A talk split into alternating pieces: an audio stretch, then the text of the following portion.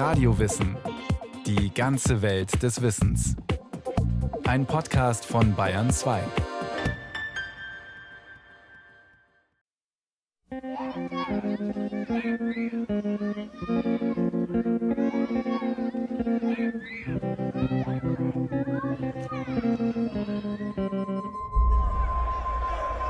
Ein 14-Jähriger wird verprügelt, festgehalten, beschimpft. Er weint, droht, er jammert und bettelt, ihn loszulassen. Aus dem Hintergrund Johlen, Lachen. Die Szene kursiert als Video im Internet. Auf seinem Handy erreichen den Jungen wochenlang immer wieder WhatsApps und SMS. Loser, du bist eklig. Opfer, verpiss dich. Hinzu kommen die täglichen Beschimpfungen in der Schule. Das Lachen, Grinsen, Tuscheln. Eltern, Sozialpädagogen, Wissenschaftlerinnen berichten über solche Formen der Demütigung. Untersuchungen ergeben, etwa 20 Prozent aller Jugendlichen sind irgendwann einmal davon betroffen. Noch mehr schauen zu. Viele beteiligen sich.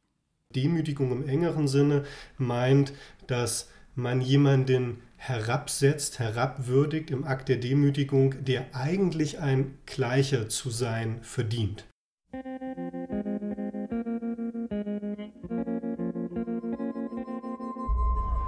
Die 15-jährige Ratty Parsons wurde von vier Jungs auf einer Party vergewaltigt. Es wurde viel Alkohol getrunken und Ratty bekam nicht mehr viel mit. Während ein Junge über sie herfiel, haben die anderen Jungs auf der Party Fotos gemacht. Innerhalb von drei Tagen hat jeder an Rattys Schule und in ihrer Heimatstadt die Bilder gesehen. Das Mädchen wurde seitdem immer wieder als Schlampe beschimpft. Im April 2013 nahm sich Ratty das Leben.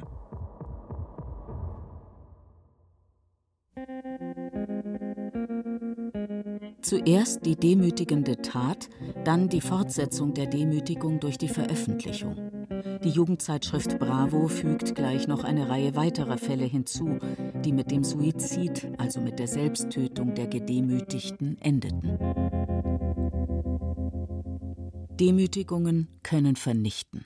Demütigung ist natürlich strukturell betrachtet eine Hierarchisierung. Also derjenige, der demütigt, möchte dem Gedemütigten zeigen, dass er Macht über ihn ausüben kann, dass er ihn auf seinen Platz verweisen kann, gewissermaßen, ja. Also er zeigt an, indem ich das mit dir tun kann, zeige ich dir halt an, dass du tatsächlich auf diesen Platz gehörst. Und zwar für alle öffentlich einsehbar. Dr. Falk Bornmüller lehrt Philosophie in Halle und hat ein Buch über Selbstachtung geschrieben, die mit Demütigungen angegriffen wird. Wenn Demütigung öffentlich geschieht, wird für die anderen auch transparent, ah, da ist jemand in der mächtigen Position, jemanden anderen herabsetzen zu können und auf seinen ihm gebührenden Rang, aber eben halt nicht auf den gleichwertigen Rang zu verweisen.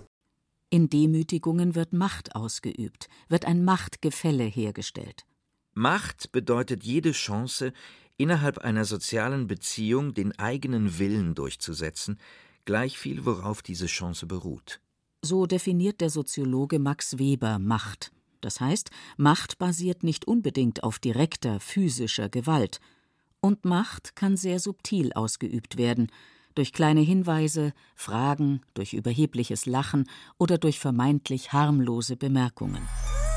Was willst du denn hier? Oder wo kommst du denn her? Oder Du da, geh zurück nach Anatolien.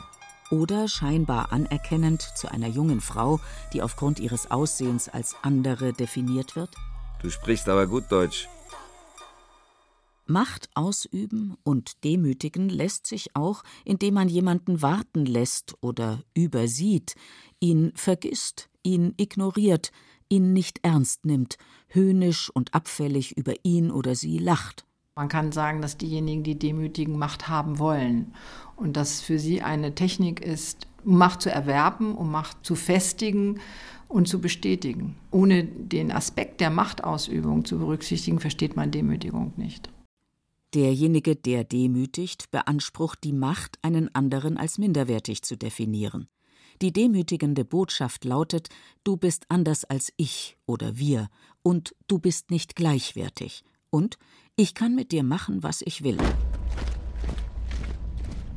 Demütigungen können sich gegen einzelne Menschen richten und auch gegen Gruppen, die als andere konstruiert werden.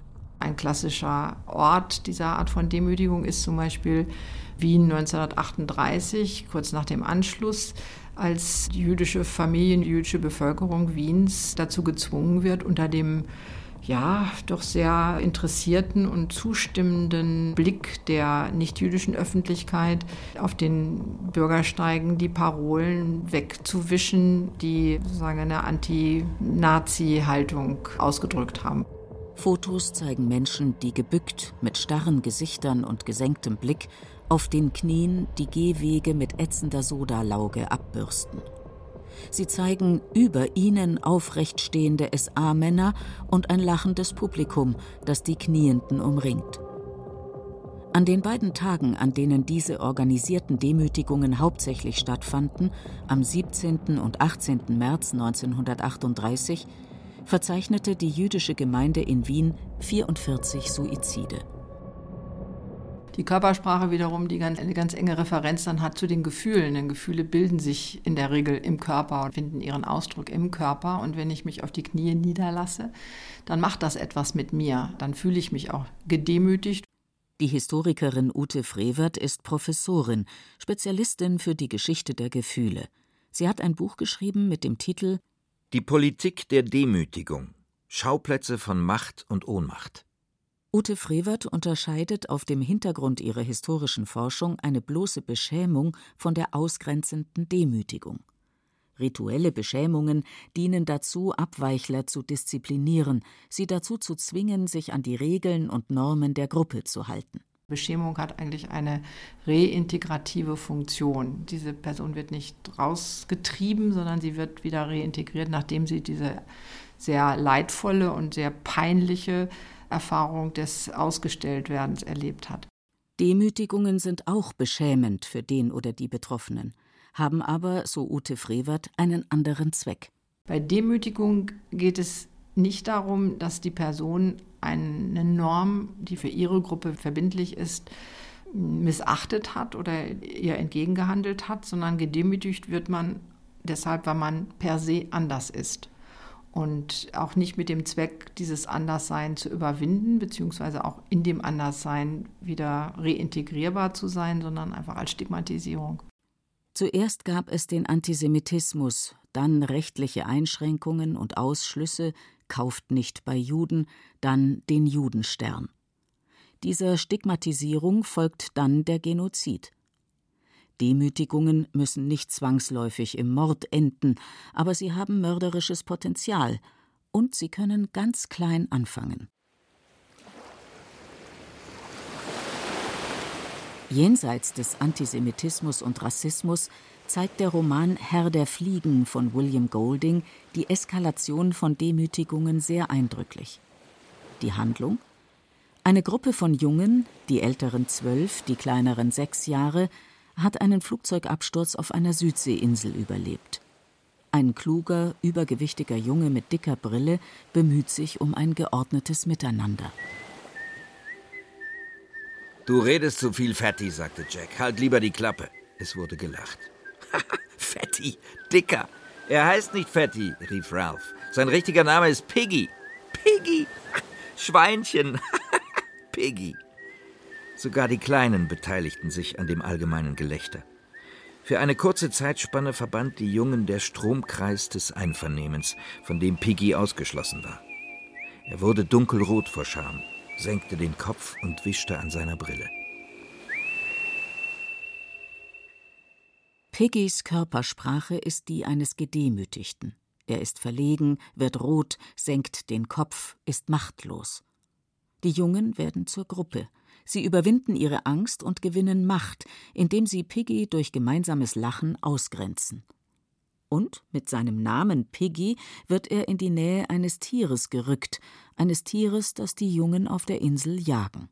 Ich sehe eine stärkere horizontale Entwicklung der Demütigung, dass nämlich innerhalb der Altersgruppe, also von gleich zu gleich sozusagen gedemütigt wird und das, was wir ja jetzt sozusagen die klassische Mobbing-Erfahrung nennen. Eine vertikale Demütigung stellt zum Beispiel der Pranger dar. Ein Gericht verurteilte Menschen dazu, an einem Pfahl oder an einer anderen zentral aufgestellten Vorrichtung zu stehen. Die Delinquenten waren dem Spott und auch den Aggressionen der Menschen ausgeliefert. Sie wurden mit Unrat beworfen, bespuckt und in Grenzen geschlagen. Den Pranger gibt es seit ungefähr 1200. Und bis es dann Ende des 18. Jahrhunderts mal ein paar Leute gibt, die sagen, finden wir nicht mehr gut, passt eigentlich nicht mehr oder müssen wir dringend abschaffen, da vergehen schon so ein paar Jahrhunderte. Wer am Pranger gestanden hatte und öffentlich gedemütigt worden war, galt als entehrt und konnte zum Beispiel nicht mehr innerhalb des Zunftsystems arbeiten. Kurzum, er und seine Familie belasteten die Armenkasse. Aus diesem Grund, Ute Frevert belegt das in ihrem Buch, bestraften Richter in Salzburg nicht mehr mit dem Pranger. Also ganz prosaische Gründe spielten eine Rolle, um sich von diesen demütigenden oder beschämenden Strafformen zu trennen. Auch von demütigenden Körperstrafen nahm man Abstand, selbst beim Militär. 1808 wurde der bis dahin übliche Spießrutenlauf abgeschafft. 1848 wandten sich Abgeordnete der Nationalversammlung gegen die Prügelstrafe. Sie widerspräche der Würde freier Männer und ist der Hoheit eines Volkes, das sich die Volkssouveränität errungen hat, ganz unwürdig. Frauen und Kinder durften weiterhin in der Familie, Kinder auch in den Schulen, durch Prügel gedemütigt werden. Das änderte sich erst viel später. Bereits in der Aufklärung reklamierten Philosophen für den Menschen eine besondere Würde, die Demütigungen ausschließt. Vor allem die Philosophie von Immanuel Kant prägte das kritische Denken. Kant forderte Achtung vor dem anderen Menschen. Eine Demütigung verletzt ja zunächst die Achtung, die ich als Person anderen Personen gegenüber schulde. Falk Bornmüller folgt der Argumentation Kants. Und zwar geht er von der Selbstachtung aus, indem er sagt, weil ich gar nicht umhin kann, mich selbst als ein mit Vernunft begabtes Lebewesen genau für diese Fähigkeit selbst zu achten, nämlich Vernunft zu haben und selbstbestimmt souverän entscheiden zu können und für mein Handeln verantwortlich sein zu können. Gerade weil ich nicht umhin kann, das in mir als etwas sehr Besonderes zu achten und wertzuschätzen, komme ich eben halt auch konsequenterweise nicht umhin, das bei anderen Personen zu stellen, die ja in der Hinsicht genauso sind wie ich. Also andere vernunftbegabte Wesen verdienen dieselbe Achtung, die ich meiner eigenen Vernunftfähigkeit entgegenbringe. Würde und Achtung müssten dem Menschen zukommen, weil er ein vernünftiges Wesen sei und diese Vernunft an sich und anderen schätze. Vernunft vereine die Menschheit, und allein aus der Vernunft lasse sich eine Moral ableiten und für verbindlich erklären. Zitat Kant Die Menschheit selbst ist eine Würde. Denn der Mensch kann von keinem Menschen bloß als Mittel, sondern muss jederzeit zugleich als Zweck gebraucht werden. Und darin besteht eben seine Würde. Das heißt, der Mensch als Vernunftwesen darf einen anderen Menschen nicht vollständig instrumentalisieren. Er darf andere Vernunftwesen nicht nur als Mittel benutzen, sondern muss sie immer auch als Selbstzweck sehen. Das begründet auch, das kommt jetzt noch hinzu, das begründet auch den inhärenten Wert, wie Kant es nennt. Also ein solches Vernunftindividuum hat einen inhärenten, einen unverlierbaren, und das ist das Wichtigste, einen nicht graduierbaren Wert. Und dieser Wert ist auch nicht verhandelbar. Dieser Wert gelte absolut, sei nicht hinterfragbar. Die Konsequenzen sind weitreichend. Weil das nämlich bedeutet, dass die Würde des Menschen unantastbar ist, und zwar die Würde eines jeden Menschen. Die Feststellung des Wertes eines jeden Vernunftwesens hinderte Kant nicht daran, Menschen in Rassen einzuteilen und von höheren und niederen Rassen zu sprechen. Ist Rassismus nicht demütigend? Ist er mit der Würde des Menschen vereinbar? Die Würde des Menschen ist unantastbar. Sie zu achten und zu schützen ist die Verpflichtung staatlicher Gewalt heißt es im Grundgesetz, dessen Verfasserinnen und Verfasser von der Philosophie Kants inspiriert waren. Doch was heißt Würde konkret? Die Würde des Menschen ist etwas, das zeigt die Historikerin Ute Frevert, das durchaus unterschiedlich interpretiert werden kann. Das Bundesverfassungsgericht verwies darauf, dass die Würde des Menschen nichts Absolutes und Unveränderliches sei. Noch in den 1950er Jahren hielt dieses höchste Gericht die Prügelstrafe an Schulen für etwas, das mit der Würde des Menschen vereinbar sei. Erst spät, 1968, urteilte das Verfassungsgericht, dass auch Kindern Menschenwürde zukäme. Im Jahr 2000 wurde dann Kindern das Recht auf gewaltfreie Erziehung zugebilligt. Zitat Körperliche Bestrafungen, seelische Verletzungen und andere entwürdigende Maßnahmen sind unzulässig. Um die Würde des Menschen und gegen seine Demütigung müssen Menschen immer wieder kämpfen. Die gleiche Würde der Menschen wird durch die Konstruktion vom anderen immer wieder bestritten, auf unterschiedlichen Ebenen. Die einen folgen rassistischen Konstruktionen, die anderen schließen aus, wie den armen Piggy im Roman Herr der Fliegen. Piggy hält die auf einer einsamen Insel lebenden Jungen dazu an, ein Signalfeuer in Gang zu halten. Jack trat einen Schritt vor und stieß Piggy die Faust in den Magen. Piggy sackte ächzend zusammen. Jack stand über ihm und schlug Piggy auf den Kopf. Piggys Brille flog davon und klirrte über das Gestein. Meine Brille! Er tastete kriechend über die Felsen. Das Glas ist kaputt. Jack ahmte das Gewimmer und Gekrabbel nach. Das war so lustig, dass Jacks Leute lachten. Er äffte weiter Piggys Umhergekrabbel nach, und das Lachen schwoll zu stürmischer Hysterie an. Piggy wird entwürdigend behandelt. Er wird gedemütigt, kann sich nicht physisch wehren, gibt aber seine Selbstachtung nicht auf. Er protestiert, allerdings vergeblich. Die Abwehr von Demütigung ist Widerstand. Das bedeutet eben, auf den Anspruch aufmerksam zu machen, indem man zeigt und auch öffentlich zeigt, ich bin jemand, der sich nicht klein machen lässt. Ich mucke sozusagen auf, ich zeige mich widerständig und zeige an, das lasse ich nicht mit mir machen. Ich habe mein Lebtag nicht gelernt, den fremden Zwang zu fügen. Mir geht nichts über mich. Gar nichts. Kein Gott, kein Staat, keine Moral, keine Religion. Nichts. Werdet Egoisten. Werde jeder von euch ein allmächtiges Ich. Das propagierte im Jahr 1844 der Philosoph Max Stirner. Du sollst dich als Subjekt selbst ermächtigen. Du sollst dich als Subjekt nicht von anderen Subjekten erniedrigen lassen oder beeinflussen lassen oder gängeln lassen oder irgendwo hindrängen lassen, sondern du sollst selber die Macht in dir finden, um agil handeln zu können, um wirklich selbstmächtig sein zu können. Stirner inszeniert seine Philosophie als radikale Selbstbehauptung und konsequente Selbstachtung. Nach nichts und niemandem dürfe das freie Ich sich richten, sich nichts und niemandem unterordnen und sich nicht demütigen lassen. Kein Gedanke ist heilig, kein Gefühl ist heilig, kein Glaube ist heilig. Ich fühle,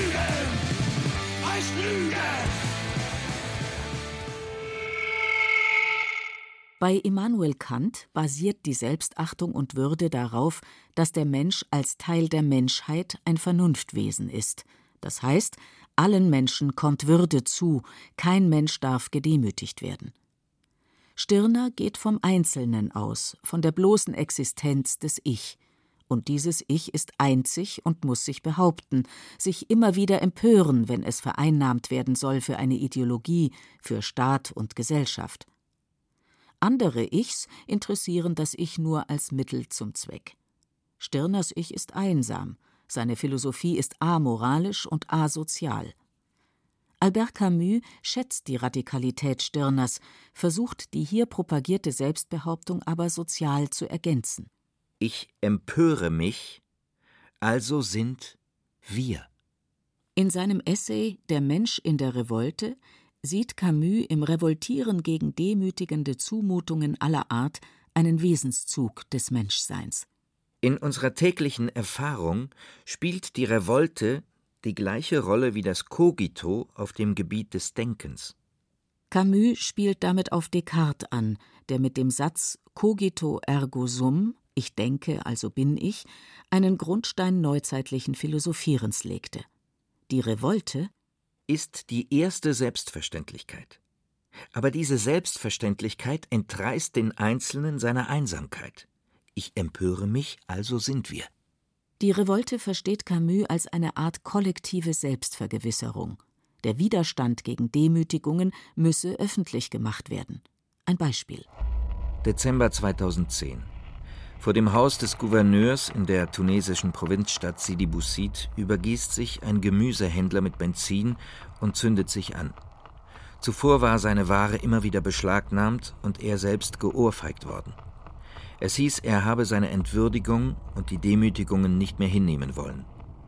Diese Beobachtung, dass die Aufbruchbewegung in den nordafrikanischen, arabischen Ländern von 2011 sehr stark ausgelöst worden sind durch diese nicht nur gefühlte, sondern dann auch thematisierte Erfahrung, erniedrigt und gedemütigt worden zu sein von Polizisten, also von der Staatsgewalt, wo Menschen gesagt haben, wir sind Staatsbürger, wir lassen uns von unserer Regierung nicht mehr so klein machen. Ich empöre mich, also sind wir. Mit Kant lässt sich argumentieren, als Vernunftwesen will ich ein Gleicher unter Gleichen sein und lasse mich nicht demütigen. Du kannst mich nicht ausschließen, weil ich bin ein solcher wie du auch. Ich bin in der Hinsicht genauso besonders wie du. Schließ mich nicht aus. In William Goldings Roman kommt es zum Ausschluss von Piggy. Er wird gedemütigt. Durch Lachen, durch Schläge, durch Namensgebung, dadurch, dass die Jungen ihm seine Brille stehlen und ihn so zwingen, sich tastend und kriechend zu bewegen. Das Kichern verwandelte sich in lautes, höhnisches Gelächter. Ein Felsen wird gezielt auf Piggy herabgerollt und reißt ihn mit sich. Piggy fiel 40 Fuß tief hinunter und klatschte mit dem Rücken auf den breiten roten Felsen im Meer. Sein Kopf sprang auf und eine Masse kam heraus und färbte sich rot.